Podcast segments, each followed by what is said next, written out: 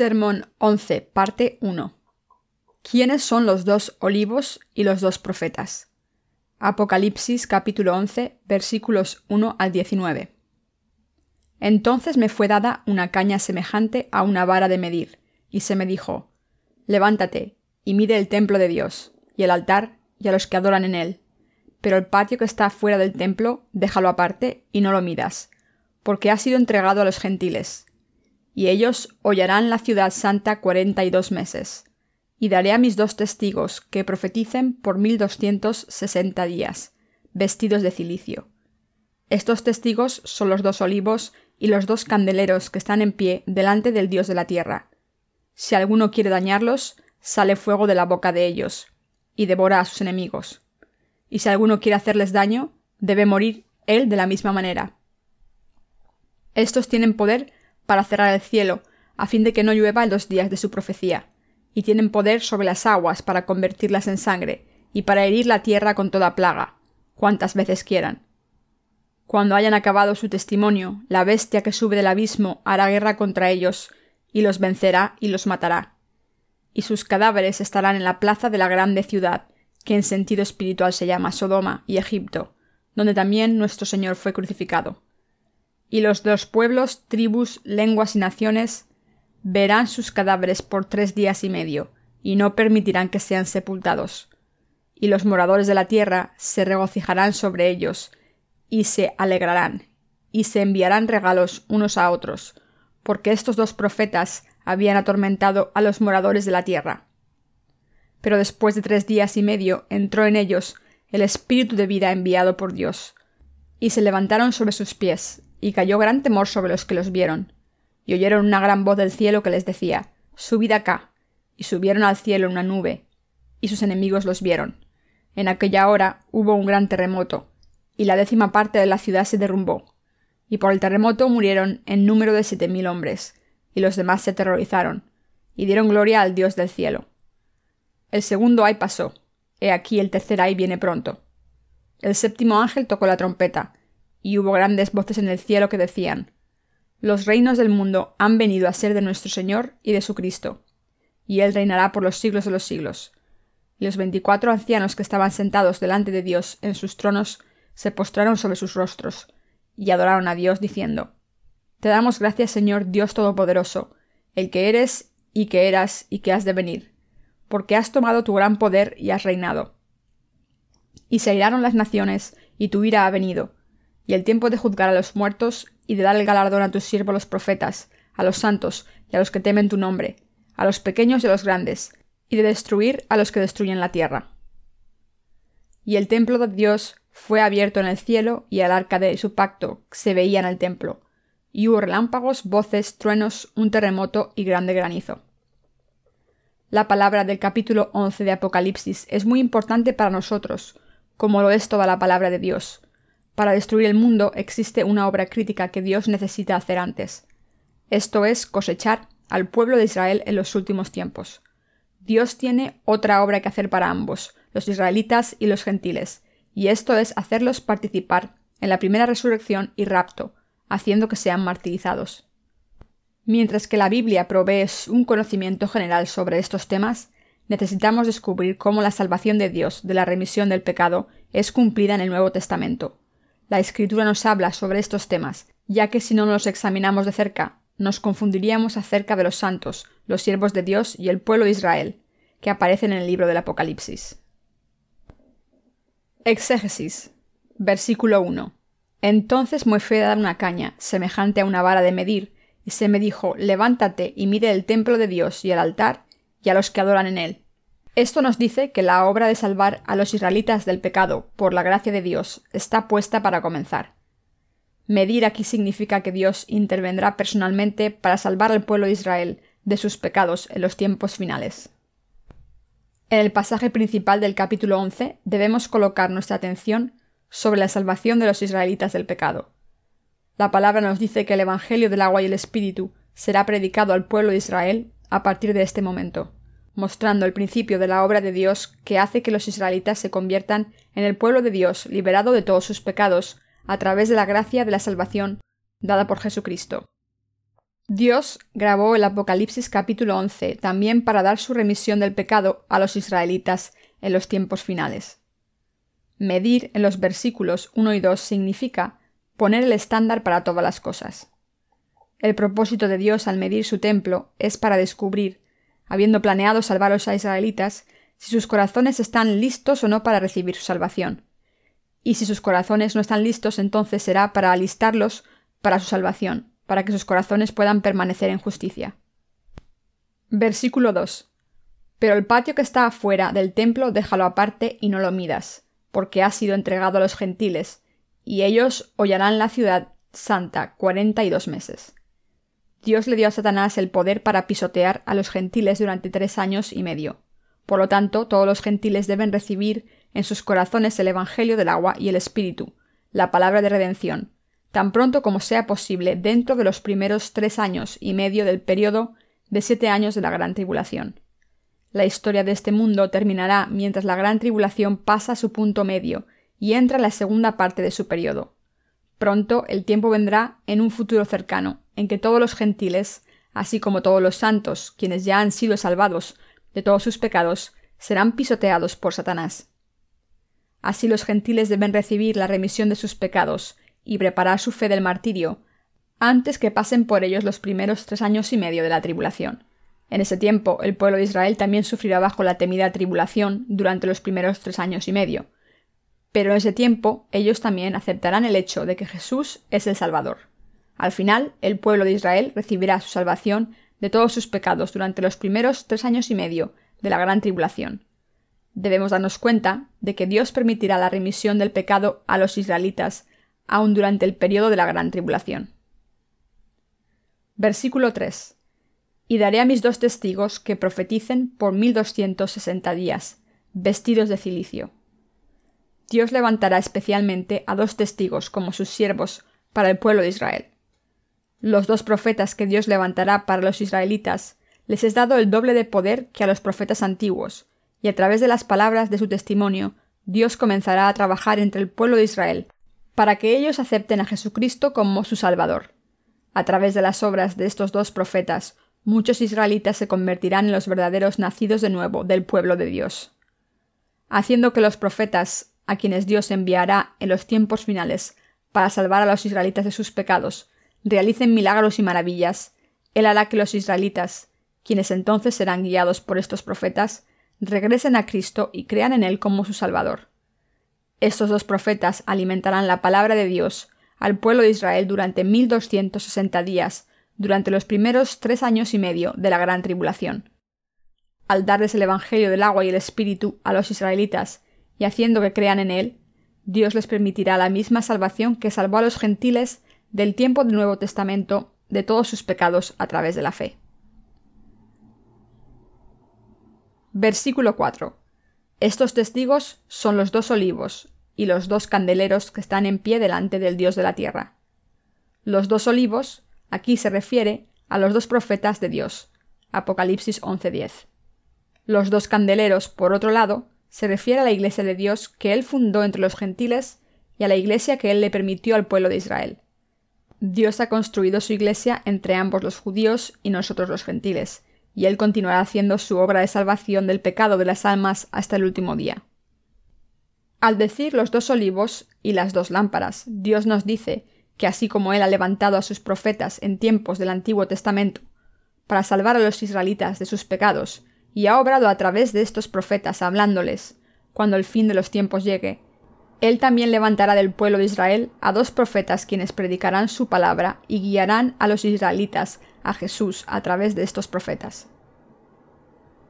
Los israelitas han fallado en tomar en serio a los siervos de Dios que son de origen gentil, y ellos no escuchan lo que estos siervos de Dios tienen que decirles, ya que ellos saben todo acerca del sistema de sacrificios y de las profecías del Antiguo Testamento, los profetas de Dios de los tiempos finales necesitan ser levantados del mismo pueblo de Israel. Los israelitas son tan conocedores de las escrituras que pueden recitar toda la Torah aun mientras corren. Es por eso que nunca creen en lo que los siervos gentiles de Dios les dicen. Pero los siervos de Dios, escuchando el Evangelio del agua y el Espíritu, que tú y yo estamos ahora predicando, se levantarán de su propio pueblo.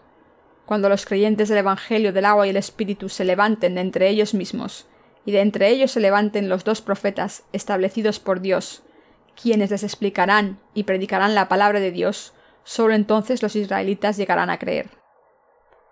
El pueblo de Israel sabrá que estos dos testigos son los profetas enviados y levantados por Dios mismo para salvarnos de sus pecados en los tiempos finales. Estos profetas ejercerán su poder, como los siervos del Dios en el Antiguo Testamento lo hicieron antes, y a quienes los israelitas conocen bien y creen en ellos. Por lo tanto, los israelitas verán con sus propios ojos las poderosas maravillas que los dos testigos ciertamente realizarán. De esto el pueblo de Israel regresará a Jesucristo y creerá en el Señor. Cuando ellos reconozcan a Jesucristo como el Hijo de Dios y su Salvador, así como lo hacemos nosotros, tendrán la misma fe que nosotros, esto es, ellos también serán salvados creyendo en el Evangelio del agua y el Espíritu. Estos dos testigos explicarán la palabra de Dios y alimentarán al pueblo de Israel durante 1260 días, durante la gran tribulación de siete años. Así como tú y yo, quienes somos los gentiles del tiempo del Nuevo Testamento, hemos sido salvados por creer en el Evangelio del agua y el Espíritu, Dios también permitirá que los israelitas sean salvos en los tiempos finales, creyendo en este Evangelio del agua y el Espíritu. Como el versículo 4 nos dice, estos testigos son los dos olivos y los dos candeleros que están en pie delante del Dios de la tierra. La Biblia llama a estos dos testigos los dos olivos. Los dos olivos se refiere a los dos profetas de los tiempos finales. En el versículo 10 está escrito, Y los moradores de la tierra se regocijarán sobre ellos, y se alegrarán, y se enviarán regalos unos a otros, porque estos dos profetas habían atormentado a los moradores de la tierra. Aquí debemos resolver esta palabra enfocándonos en quiénes son los dos olivos. Los árboles de olivo eran usados en la era del Antiguo Testamento para consagrar el mobiliario del santuario y el altar en el templo de Dios, ungiéndolos con su aceite. Este aceite de oliva también fue usado para otros propósitos, tal como en encender las lámparas del templo. También tenían que usar el aceite puro de oliva en el templo. Dios no permitió que cualquier aceite se usara en su templo, sino que él se aseguró que solo el aceite de oliva fuera usado. Así que tenemos que saber que el olivo, así como la higuera, representan al pueblo de Israel. Existen muchas interpretaciones sobre estos dos olivos y las dos lámparas. Alguna gente afirma que ellos mismos son los olivos, pero los dos olivos se refieren a los ungidos. En los tiempos del Antiguo Testamento, la gente era ungida cuando era establecida como profeta, rey o sacerdote. Así que cuando alguien era ungido, el Espíritu Santo descendía sobre él o ella. Como tal, el olivo se refiere a Jesucristo, quien fue concebido por el Espíritu Santo. Romanos 11:24. Pero la gente tiene muchos malos entendidos sobre este punto. A pesar de esto, los dos olivos, quienes son dos testigos mencionados a través del pasaje principal, se refieren a los dos siervos de Dios, que él mismo levantará en los tiempos finales para la salvación de los israelitas. Esto es lo que el versículo 4 nos está diciendo, y las dos lámparas aquí se refieren a la Iglesia de Dios que Él permitió entre los gentiles, y a la Iglesia permitida al pueblo de Israel. En la era del Antiguo Testamento, los israelitas tenían la Iglesia de Dios originalmente, pero desde la era del Nuevo Testamento, ellos ya no han tenido esta Iglesia de Dios. ¿Por qué? Porque todavía tienen que reconocer a Jesucristo y tampoco tienen al Espíritu Santo en sus corazones. Como ellos no han aceptado ni el Evangelio del agua y el Espíritu ni a Jesucristo, la Iglesia de Dios ya no es encontrada en ellos. Sin embargo, antes del fin del mundo, durante los primeros tres años y medio de la gran tribulación, Dios permitirá su Iglesia también al pueblo de Israel. Es por eso que la Biblia nos dice acerca de los dos olivos, quienes son los dos testigos. El Señor establecerá su Iglesia y hará su obra de salvar almas del pecado entre ambos los judíos y nosotros los gentiles. Y a través de estas iglesias, Él los hará trabajar para esta obra espiritual, de salvar almas del pecado hasta la aparición del Anticristo. Esto significa que Dios hará vasos de los santos, los miembros de su Iglesia, para que sirvan en el ministerio de salvar almas perdidas en el pecado. Por lo tanto, debemos diligentemente realizar lo que queda de nuestro ministerio en fe. Versículo 5. Si alguno quiere dañarlos, sale fuego de la boca de ellos y devora a sus enemigos. Y si alguno quiere hacerles daño, debe morir él de la misma manera. Dios dio este poder a los dos profetas para que puedan realizar su misión especial. Para hacer que el pueblo de Israel se arrepienta y venza a Satanás en los tiempos finales, Dios nos muestra que quien quiera matar a los dos testigos, ellos mismos se harán daño, y que el poder de su palabra estará con ellos, con los dos testigos. Así que la gente de Israel, creyendo las enseñanzas de estos dos profetas, regresará a Jesucristo. Es por eso que Dios permitirá a los dos olivos, esto es, a los dos testigos, para los israelitas, para que ellos sean salvos de sus pecados durante los últimos tiempos. Versículo 6. Estos tienen poder para cerrar el cielo, a fin de que no llueva en los días de su profecía, y tienen poder sobre las aguas para convertirlas en sangre y para herir la tierra con toda plaga, cuantas veces quieran. Debido a que el pueblo de Israel no se arrepentirá a menos que los siervos de Dios, que Él levantará para ellos y que realizarán estos actos poderosos, Dios permitirá que los dos testigos obren con su poder. Los dos profetas no solo guiarán a los israelitas a Jesús, sino que también vencerán a los enemigos de Dios con poder y realizarán todas las obras de su llamado. Dios les dará poder especial para que prediquen toda la palabra profética al pueblo de Israel. Testificarán que Jesucristo es su tan esperado Mesías y harán que crean. Versículo 7. Cuando hayan acabado su testimonio, la bestia que sube del abismo hará guerra contra ellos y los vencerá y los matará la palabra nos dice que el anticristo aparecerá en este mundo cuando los primeros tres años y medio del periodo de siete años de la gran tribulación pasen. Es en este tiempo que aquellos que creen en Jesucristo como su esperado Mesías se levantarán finalmente del pueblo de Israel. Pero muchos de ellos serán martirizados por defender su fe de la bestia, quien es el anticristo, y de sus seguidores. Los dos profetas de Dios también serán martirizados cuando terminen la obra de su llamado. El que estos dos testigos sean asesinados por el anticristo es de acuerdo a la voluntad de Dios. ¿Por qué? Porque Dios también quiere darle su recompensa por mártires. Esta recompensa es el que ellos participen en la primera resurrección, se unan al Señor en la cena de bodas del Cordero, se regocijen por siempre y reciban la vida eterna. Para darles esta bendición a todos los santos, Dios desea que sean martirizados por su fe. Por lo tanto, todos los santos ni temen ni evitan su martirio, sino que lo encaran con una fe afirmativa y reciben su bendición como recompensa. Versículo 8. Y sus cadáveres estarán en la plaza de la grande ciudad, que en sentido espiritual se llama Sodoma y Egipto, donde también nuestro Señor fue crucificado. Este versículo nos dice que los dos testigos son exactamente del pueblo de Israel. Los dos siervos que Dios levantará para los israelitas no vienen de los gentiles, sino del mismo pueblo de Israel.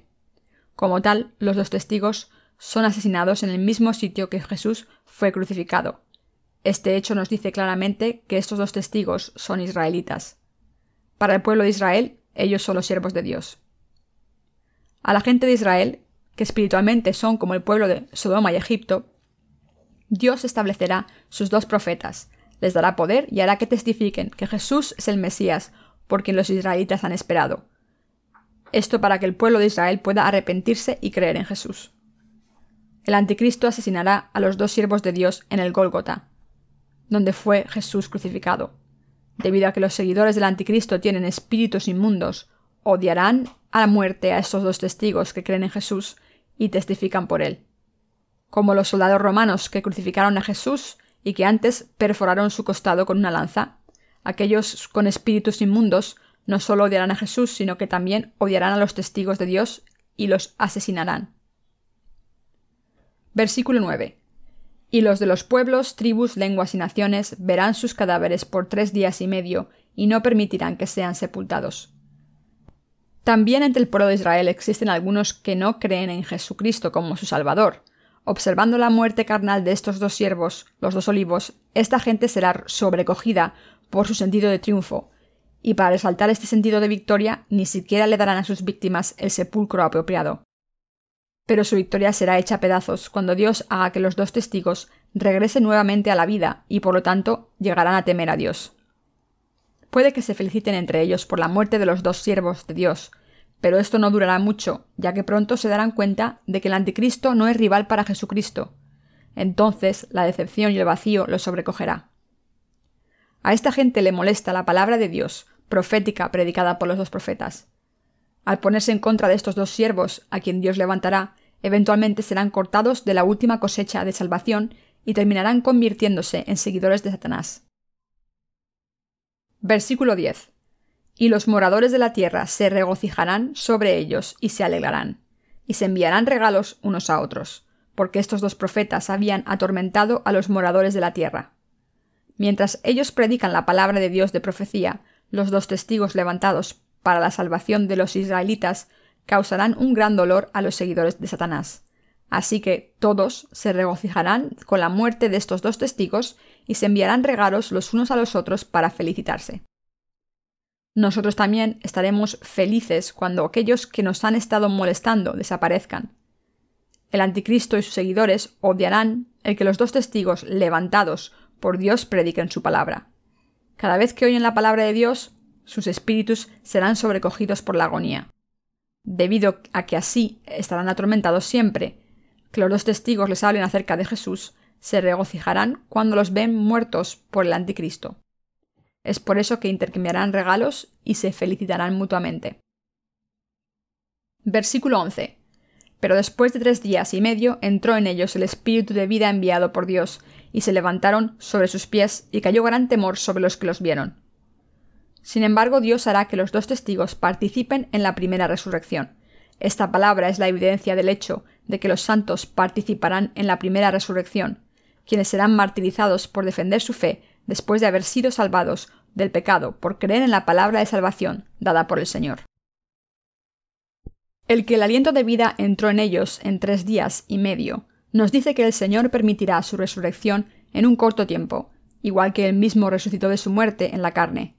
El que Dios haya permitido a todos los santos esta fe de la primera resurrección es para los mismos santos una gran bendición de Dios, pero para los pecadores traerá gran desilusión y temor. La primera resurrección de los santos es la promesa de Dios y su recompensa por fe. Versículo 12. Y oyeron una gran voz del cielo que les decía, Subid acá, y subieron al cielo en una nube, y sus enemigos los vieron. Esta palabra señala la resurrección y rapto de todos los santos. Habiendo creído en la palabra de profecía del Señor, aquellos que han sido salvos de todos sus pecados no tendrán otra opción que la de ser martirizados para defender su fe. Este versículo nos muestra que el Señor resucitará a todos estos santos y los raptará. Los santos y los siervos de Dios que son martirizados en su fidelidad a Él serán bendecidos siendo levantados en el aire, el rapto, debido a su fe en el Señor. No podemos evitar el dar gracias al Señor por darnos nuestra resurrección y rapto, por ser martirizados después de haber sido salvos, creyendo en la remisión del pecado que Él nos ha dado. Dios Padre permitirá la resurrección y el rapto a todos aquellos que estén en contra del anticristo y sean martirizados por creer en el Evangelio del agua y el Espíritu, dado por Jesucristo. Debemos creer en este hecho. La resurrección y el rapto de los santos son las bendiciones que fluyen de su salvación a través de su fe en el Evangelio del agua y el Espíritu dado por Dios. Satanás y sus seguidores de los tiempos finales descubrirán que todos sus esfuerzos se evaporan en el aire cuando vean a los santos, a quienes persiguieron y mataron, resucitados y raptados. Dios resucitará y raptará a los santos martirizados, pero Él destruirá a aquellos que aún permanecen en la tierra derramando las plagas de los siete tazones. Cuando esta obra sea completada rápidamente, Él descenderá a esta tierra con los santos e invitará a los justos a la cena de bodas de Cristo. Nuestro Señor tendrá esta fiesta durante mil años.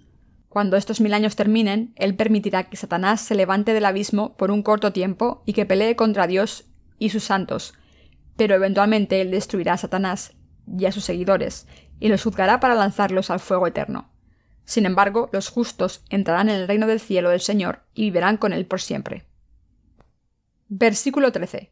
En aquella hora hubo un gran terremoto y la décima parte de la ciudad se derrumbó, y por el terremoto murieron en número de siete mil hombres, y los demás se terrorizaron y dieron gloria al Dios del cielo. Después del martirio, resurrección y rapto de los dos profetas que Dios levantará para la salvación de los israelitas, Él permitirá que sus ángeles derramen libremente las plagas de los siete tazones sobre esta tierra. Aquellos que aún continúen en la tierra después del rapto de los santos recibirán estas plagas de los siete tazones como regalo. Solo entonces serán tomados por el temor y darán gloria a Dios, pero esto les será inútil, ya que no será un acto de fe verdadera en el amor de Dios. Cuando este mundo sea destruido, los justos tendrán un cielo eterno, resurrección eterna y bendiciones eternas, pero para los pecadores, solo el sufrimiento del fuego eterno en el infierno les espera. Es por eso que todos deben recibir la remisión de sus pecados creyendo en el Evangelio del agua y el Espíritu. Y así, debido a aquellos que han sido redimidos de sus pecados creen en el mundo nuevo de Dios, prometido por Él, ellos predican el Evangelio del agua y el Espíritu a todos. Versículo 14. El segundo ay pasó, he aquí, el tercer ay viene pronto. Para ambos los gentiles y los israelitas, el tercer ay de Dios les espera a todos, excepto a aquellos que han participado en su resurrección y rapto, siendo salvados y martirizados. La plaga que dura desde que el ángel suena la sexta trompeta hasta el comienzo de las plagas de las siete trompetas es llamando el segundo ay. Las plagas de las siete trompetas están divididas en tres periodos. Los primeros, los centrales y los periodos últimos. Las plagas naturales y el martirio de los santos por el anticristo están incluidos en el primero y segundo ay. Por otro lado, el tercer ay son las plagas que destruirán el mundo completamente. El tercer ay son los tazones de la ira de Dios que serán derramados sobre los pecadores que aún permanezcan sobre esta tierra. Versículo 15. El séptimo ángel tocó la trompeta, y hubo grandes voces en el cielo que decían, Los reinos de este mundo han venido a ser de nuestro Señor y de su Cristo, y Él reinará por los siglos de los siglos. La frase y hubo grandes voces en el cielo nos muestra que los santos y los siervos que han sido salvados de todos los pecados ya estarán en el cielo, para el tiempo en que las plagas de los siete dazones comiencen en este mundo. Así que el pueblo de Dios ya no se encontrará en este mundo para entonces. Debemos darnos cuenta de esto. Los reinos del mundo han venido a ser de nuestro Señor y de su Cristo, y Él reinará por los siglos de los siglos. En este tiempo los santos alabarán al Señor en el cielo. Pero después de que todas las plagas de los siete tazones sean derramadas, también descenderán a la tierra renovada con el Señor y reinarán con Él durante mil años en este mundo. Entonces esto será seguido por el Señor y los santos, reinando por siempre en el cielo y tierra nuevos. Para liberarnos del pecado, nuestro Señor nos ha servido como un siervo todo este tiempo, en lugar de reinar sobre nosotros como el Rey. Él nos ha concedido su gracia haciéndonos hijos de Dios, a aquellos que creemos en el Evangelio del agua y el Espíritu como nuestra salvación. Como nuestro Señor es el Rey eterno para nosotros, Él también hará que su pueblo reine por siempre. Aleluya. Gracias al Señor. Versículo 16. Y los veinticuatro ancianos que estaban sentados delante de Dios en sus tronos se postraron sobre sus rostros y adoraron a Dios. Dios es digno de recibir toda la gloria. Es correcto que aquellos que han sido salvados de todos los pecados que se postren, adoren y alaben a Dios. Nuestro Señor, quien ha hecho esta obra de salvar a los pecadores, es digno de recibir alabanza y adoración de todos los santos y de todas las creaciones por siempre. Versículo 17 diciendo, Te damos gracias, Señor Dios Todopoderoso, el que eres y que eras y que has de venir, porque has tomado tu gran poder y has reinado. Para reinar con su pueblo por siempre, a partir de ese momento, nuestro Señor conquistará a Satanás y recibirá gran poder de Dios Padre. Así que nuestro Señor reinará por siempre. Él es digno de hacerlo. Yo le doy gloria a Él, por el Señor que ha hecho desaparecer todos los pecados del mundo, quien ha salvado a todos aquellos que creen en el Evangelio del agua y el Espíritu, y quien ha juzgado a sus enemigos, es digno de tomar el poder majestuosamente y de reinar por siempre. Así que todos aquellos que reconocen la soberanía de Dios serán revestidos con la gloria de alabar a Dios por siempre, con todo el amor y el poder de Dios. Versículo 18. Y se airaron las naciones, y tu ira ha venido, y el tiempo de juzgar a los muertos, y de dar el galardón a tus siervos los profetas, a los santos, y a los que temen tu nombre, a los pequeños y a los grandes, y de destruir a los que destruyen la tierra. Simultáneamente, al derramamiento de las plagas de los siete tazones, ahora vendrá la destrucción de la carne de aquellos que permanecen espiritualmente como gentiles. Esta palabra nos dice que entonces será el tiempo para que Dios juzgue a todos como el juez de todos, recompensando a sus siervos y profetas, los santos y todos los que temen su nombre. El Señor traerá el juicio de su ira sobre aquellos que no reconocen su soberanía, pero Él permitirá que los santos sean glorificados con Él. Esto significa que el Señor ha llegado a ser el juez de todo, lo bueno y lo malo. Cuando el Señor se siente en su trono, como el Rey de los nacidos de nuevo, y juzgue a todos, todos los pecadores y los justos del mundo recibirán su justo juicio.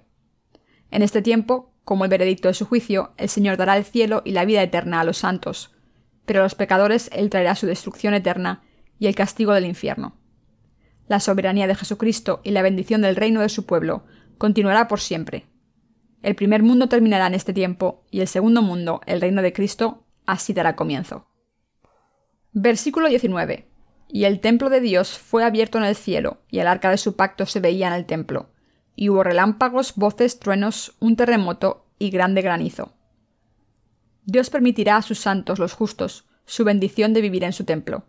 Todas estas cosas son cumplidas de acuerdo a la palabra de Dios de la promesa a la humanidad en Jesucristo. El reino de Dios comienza con la palabra de Dios profética y es completada con la realización de esta profecía. Todas las promesas de Dios, desde la resurrección y el rapto de los santos hasta su participación en la cena de las bodas del Cordero con Jesucristo y su bendición de reinar por siempre como reyes, son dadas por igual al pueblo de Israel y a nosotros los gentiles. También Él trata la salvación de los israelitas y la nuestra de la misma forma durante los últimos tiempos. Hace que ambos seamos martirizados en este periodo. A partir de ahí nos permite la misma resurrección y el mismo rapto, y nos viste de la misma gloria. La palabra nos dice que aunque los israelitas y nosotros los gentiles somos pueblos diferentes en la carne, a pesar de eso somos el mismo pueblo de Dios espiritualmente.